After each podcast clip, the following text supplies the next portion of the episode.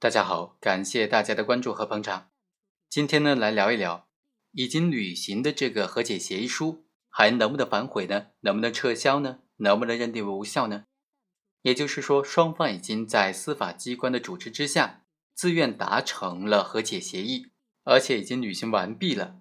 那么能不能反悔呢？一般来说呢，都是不能的，因为和解协议它是在司法机关的主持之下，由双方自愿达成的，它具有准司法的效力。由于达成刑事和解，就意味着被害人已经自愿的放弃了民事诉讼的权利，在被害人提起附带民事诉讼的时候，法院就不会受理了。比如说，在沈某交通肇事案件当中呢。被害人家属就向司法机关提出意见，说他不想再谅解沈某了。沈某呢和被害人家属签订的是赔偿协议，而且这个赔偿协议是属于刑事和解协议。法院就认为，现有证据不能够证明这个协议它违背了自愿合法的原则，而且这个协议书已经全部履行了，所以应当对于沈某从宽处罚。现在被害人家属一方反悔，法院不予支持。在另外一个案件当中，刘某犯了故意毁坏财物罪。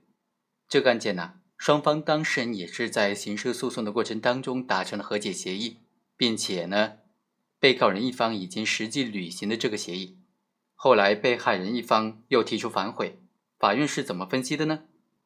法院认为啊，由于在达成和解协议之前。已经告知了双方的权利和义务，而且考虑了有利于被告人的处理原则，所以这个和解协议是有效的。本案当中，被害人已经接受了被告人的赔偿，被告人也全部履行了和解协议的约定。被害人在达成和解协议并且接受了赔偿款之后，没有其他的正当合法理由进行反悔，法院不予支持。所以呢？